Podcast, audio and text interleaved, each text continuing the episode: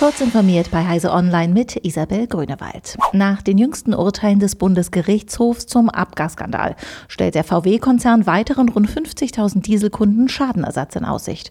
Es soll Einmalzahlungen geben, die jeweils individuell berechnet werden. Wer das Geld annimmt, kann auch das Auto behalten. Die Alternative ist, das Urteil im eigenen Verfahren abzuwarten, bei dem sich die Richter an der BGH-Auslegung orientieren dürften. Dann können Kläger unter Umständen den Kaufpreis abzüglich eines Betrags für die Nutzung des Fahrzeugs erhalten.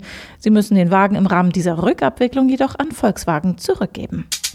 Der Europäische Gerichtshof für Menschenrechte hat eine Klage der Bürgerrechtsorganisation Privacy International in Kooperation mit einer Koalition von vier Providern und dem Chaos Computer Club gegen weitreichende Hacking-Operationen des britischen Geheimdienstes GCHQ nicht zur Entscheidung angenommen. Die Straßburger Richter begründeten den Schritt damit, dass die Kläger den nationalen Rechtsweg nicht voll ausgeschöpft und sich so zu früh an das internationale Tribunal gewandt hätten. Sie erkannten jedoch an, dass die staatlichen Hackeraktivitäten besonders tief in die Grundrechte der Betroffenen einschnitten und dass Schutzmaßnahmen in diesem Bereich nötig sind. Die Corona-Krise verschärft ein Grundsatzproblem vieler Startups, knappe Finanzierung.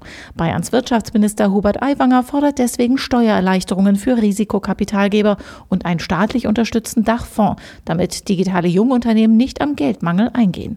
Diesen Unternehmen wird auf absehbare Zeit der Stecker gezogen, wenn Kapital eingefroren wird und Finanzierungsrunden ausfallen, sagte Aiwanger auf Anfrage der DPA.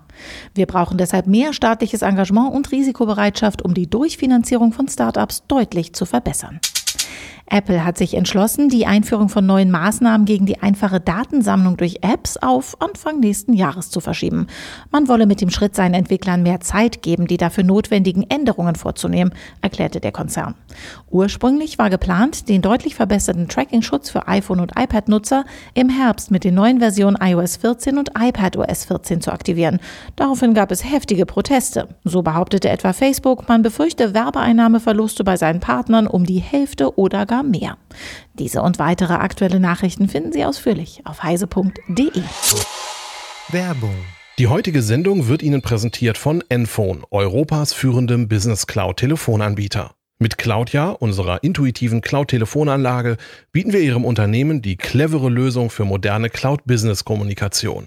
Kostensparend, kompatibel und auch in Zeiten von Homeoffice extrem zuverlässig. So sind sie etwa mit der praktischen Erweiterung Envoice for MS Teams auch innerhalb der Microsoft Teams Software ganz normal unter ihrer gewohnten Rufnummer erreichbar. Erfahren Sie jetzt mehr auf enphone.com.